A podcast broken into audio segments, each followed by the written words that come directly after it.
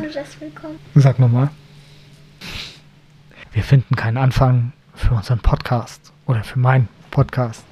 Ich finde, herzlich willkommen so immer ein bisschen blöd und meine Tochter hat gemeint, was hast du gesagt? Hi, willkommen zu unserem Podcast. Ja, aber hast du nicht Hi, Hi, Hallo gesagt oder so? Ja, hi, hallo, willkommen. Ohne Willkommen. Einfach nur Hi, Hallo. So, dann bleiben wir beim Hi, Hallo. Also, ich musste schneiden. Äh, Das ist das erste Mal, dass ich sowas mache, wenn es hier und da ein bisschen nicht so passt und alles ein bisschen anders sich anhört oder wie auch immer. Äh, Seht es mir ein bisschen nach. Ja, jeder fängt mal an. Für mich soll das Ding Spaß machen hier und nicht irgendwie so ein. "Ah, das muss aber perfekt sein. Das will ich nicht. Da habe ich keinen Bock drauf. Das soll einfach nur Laune machen. Und vielleicht zum Zuhören animieren.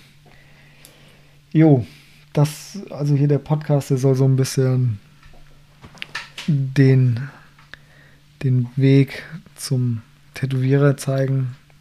Halt zum jetzigen Stand, zu meinem jetzigen Stand. Mit allem, was dazugehört, von den Anfängen, über die Fehler, über, ach, keine Ahnung, alles, was halt so dazugehört. Vielleicht ein bisschen, bisschen Privates, ich habe keine Ahnung. Ich weiß nicht, wo das Ganze hinläuft, was da alles auf, auf, auf mich zukommt, was alles erzählt wird. Was ich ein bisschen geplant habe, ist, dass ich ab und zu mal einen Tätowierer herhole und der mir so seine Geschichte erzählt, der so ein bisschen, ja, vielleicht ein paar Fragen beantwortet, der andere Sachen gemacht hat und ja, mal gucken, was da so rumkommt. Vielleicht haben Kunden Lust, die was erzählen. Ja, mal schauen, was passiert. Ja, kurz zum Einstieg so von mir. Mein Name ist Erik, habe zwei Kinder, zwei Mädchen, habe total das Spießerleben, Haus, Hund, Katze, alles was dazu gehört. Ja, jedoch mache ich das, was ich will. Und das ist echt richtig geil. Und ich verdiene damit sogar meine Brötchen.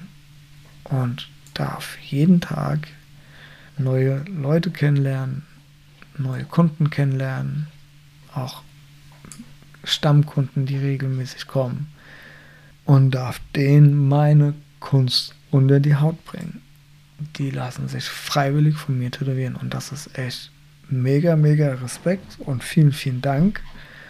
Und das ist einfach nur echt richtig, richtig geil. Das macht echt Laune. So, zum Tätowieren. Wie waren meine Anfänge? Es ist, vielleicht wird es ein bisschen durcheinander, bitte nicht so ernst nehmen. Ähm, wie hat das angefangen? Ich, 15 Jahre, denke ich, war ich alt und ähm, Bekannter hatte eine Tattoo-Maschine und hat Leute tätowiert und ja, das fand ich ganz witzig, weil so ein bisschen gemalt habe ich. Ich habe nie gerne auf Papier gemalt, das ist so äh, nicht meins. Ich war dann eher so der Tische oder ach, was weiß ich, äh, ich habe auf Tapeten geschrieben, auf Spiegel geschrieben und gemalt und ja, nichts war vor mir sicher, sag ich mal. Ja, also immer nur irgendwie gemalt, also nie irgendwie gesprayt oder so, sondern wirklich, ich habe mir so äh, Revell-Farben waren das für Modelle gekauft und dann mit dem Pinsel irgendwelche äh, Comicfiguren oder was weiß ich auf, auf den Tisch gemalt ja, damals noch den Super Nintendo bemalt und äh, ja, irgendwann kam Airbrush dazu und habe dann äh, Tankdeckel und so ganzen Mist, egal.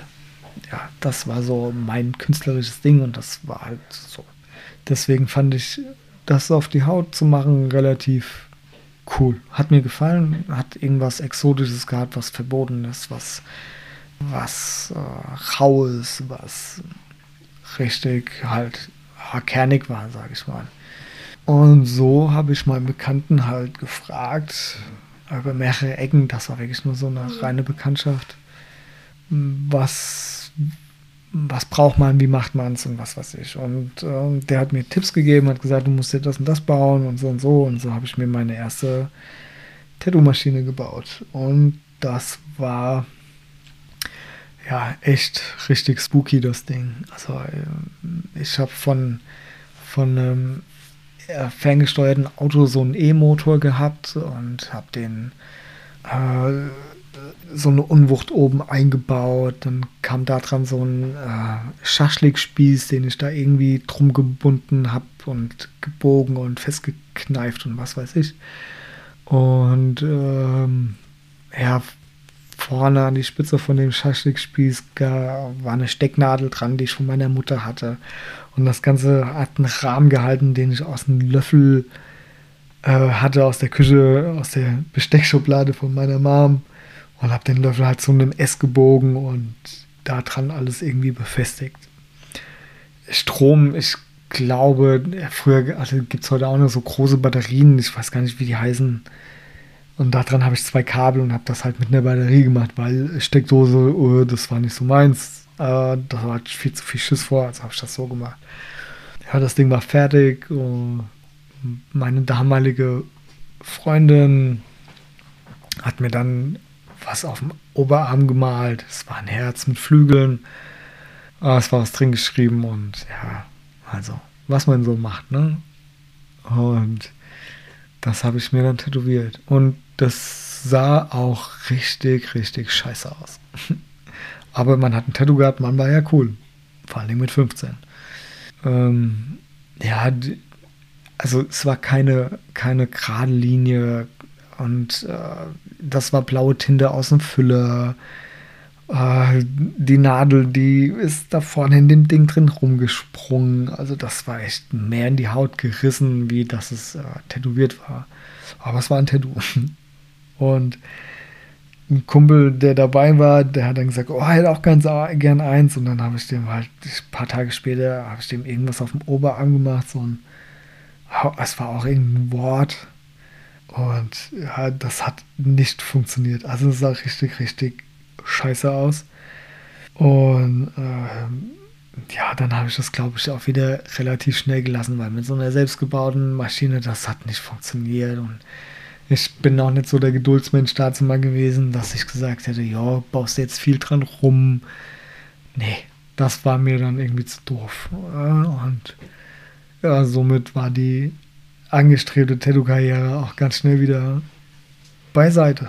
Das war dann rum. Ja, dann hat man halt so ein bisschen jugendlichen Scheiß gemacht, was man so macht. Und ich glaube so, ich weiß nicht wie alt, ich glaube, es war schon Auto gefahren, vielleicht 19, 18, 19, 20, irgendwas so. Kam dann, äh, ich glaube, Miami Inc. raus und äh, ach, ich weiß nicht, was noch. Es war einfach viel mehr. Also es hat mich schon immer so ein bisschen begleitet auch in der Zeit, aber ich wollte halt nicht mehr tätowieren. Also Zeitungen gab es, wo du mal reingeguckt hast ja, man hat mal von irgendwelchen Tattoo-Convention gehört und na, dass das alles so ein bisschen Fahrt aufnimmt. Und ja, daraufhin habe ich halt äh, den Kollegen, der mir die Tipps gegeben hat, nochmal irgendwie aufgesucht und habe gesagt, hier, wie sieht's denn aus? Ähm, würde das gerne mal probieren, ob ich mal mit seiner Maschine irgendwie tätowieren könnte. Und was weiß ich, der hat es halt immer privat gemacht, er hat nie irgendwie eigenes Studio oder so, der ist immer schön zu Hause und war halt sein Hobby und alles war cool. Der hat halt immer ein bisschen Geld bekommen für seine Tattoos, die er gemacht hat. Das war echt, das war ganz cool für ihn. Ja, und dann habe ich seine Tattoo-Maschine bekommen und habe dann halt, hat mir erklärt, wie man das so zusammenbaut. Ja, und dann habe ich mir mein erstes Tattoo selbst gestochen. Ich hatte dann schon eins. Ich glaube, mit 18 habe ich eins mir machen lassen. Ja, da kam hier äh, der Film von Dusty Dawn raus und fand das Tattoo von dem äh, George Clooney richtig cool und wollte das auch haben und bin dann ins Tattoo-Studio gerannt und zack, hatte mein Tribal auf dem Oberarm. Und Gott sei Dank nur auf dem Oberarm, nicht am Hals, weil das wäre echt scheiße gewesen, glaube ich, mit 18. Ja, da war der Tätowierer echt bei klarem Verstand und gesagt, nee, das macht er nicht. Ja, und wie gesagt, dann mit der Tattoo-Maschine von meinem Kollegen da, von dem Bekannten, mal ein bisschen tätowiert, mir was gemacht. Ähm, ich glaube, das erste Tattoo, was ich mir gemacht habe, ähm, waren meine Initialen in äh, Altenglisch. Das hat mir gut gefallen, weil das ist auch äh, äh, bei Miami Ink hat man es, glaube ich, ein paar Mal gesehen, diese Schriftart. Und ich fand das Schriften fand ich ganz cool.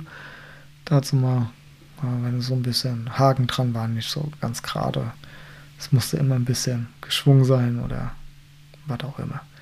Und das hat relativ vernünftig funktioniert, das Ding. Ja, und freudestrahlend dann nach Hause gegangen und habe mich dann mal hingesetzt und habe äh, im Internet recherchiert, wo man sowas kaufen kann. Zu der Zeit war das mit dem Internet echt noch nicht so nicht so richtig, wo ich angefangen habe damit. Ich, wie gesagt, ich weiß nicht genau mehr, wann es war, aber es war echt schwierig. Es gab so ein, zwei Anbieter, äh, da konnte man es kaufen, aber man brauchte einen Gewerbeschein und einer war, glaube ich, da brauchte man keinen. Und da hatte ich eine Tattoo-Maschine bestellt, die hatte auch nicht viel im Angebot, das waren nur so zwei, drei Stück vielleicht. Äh, und ja, da habe ich mir halt mein erstes Equipment zusammengestellt von erspartem Geld, was ich mir habe erarbeitet und rumgejobbt und was weiß ich. Das war halt echt auch nicht billig am Anfang. Jo, und somit hatte ich dann meine professionelle Tattoo-Maschine und habe das alles gehabt. Das kam und es war alles toll und ne, so. Ich habe gedacht, so Plug and Play baust du zusammen, funktioniert alles mit Netzteil, mit allem, was man halt so damals mal gebraucht hat. Aber ein Netzteil musste man sogar woanders kaufen, das hat man nicht in diesem Tattoo-Shop. Also es war echt so, nicht alles mit einmal, sondern alles musste man sich irgendwie zusammenstellen. Aber es war ein Abenteuer, es hat Spaß gemacht. Ja, und dann kam das alles und dann habe ich gedacht, geil, machst dir dein nächstes Tattoo. Und das sollte tatsächlich auch wieder ein Tribal werden, was ich mir halt selbst steche. Und da musste auch wieder der Fuß herhalten, also das Bein habe das gemacht und das hat echt, da habe ich mich echt übernommen mit, weil das echt ein Riesenmotiv war und habe sehr schnell auch die Lust daran verloren, während ich das tätowiert habe. Es hat zwar funktioniert, aber es sah so, mh, mm, so lala aus. Also es war viel zu schnell und ja, weil man das halt irgendwie so, man hat das gesehen, hat die Zeit nicht so wahrgenommen und ja, das war einfach schnell tätowiert und war da reingescratcht und ja. Aber für einige meiner Bekannten muss das wohl gereicht haben, die dann gesagt haben, sie wollen auch. Und dann war mein erster, erster Kumpel, der halt gesagt hat, ja, hier, auf geht's, mach mal. Und dann habe ich den Tattoo gemacht und es ist alles schief gelaufen, was schief laufen kann. Also Farbe ging nicht rein. Es hat lange gedauert. Es war nicht groß. Es war so maximal 5 auf 5 Zentimeter, wenn überhaupt. Ja, also es war wirklich nicht groß. Und es hat echt ewig gedauert. Es hat nichts funktioniert. Und ja, dann habe ich echt keinen Spaß mehr dran gehabt. Das war so, ich dachte, das kann doch nicht wahr sein. Was machst du hier falsch?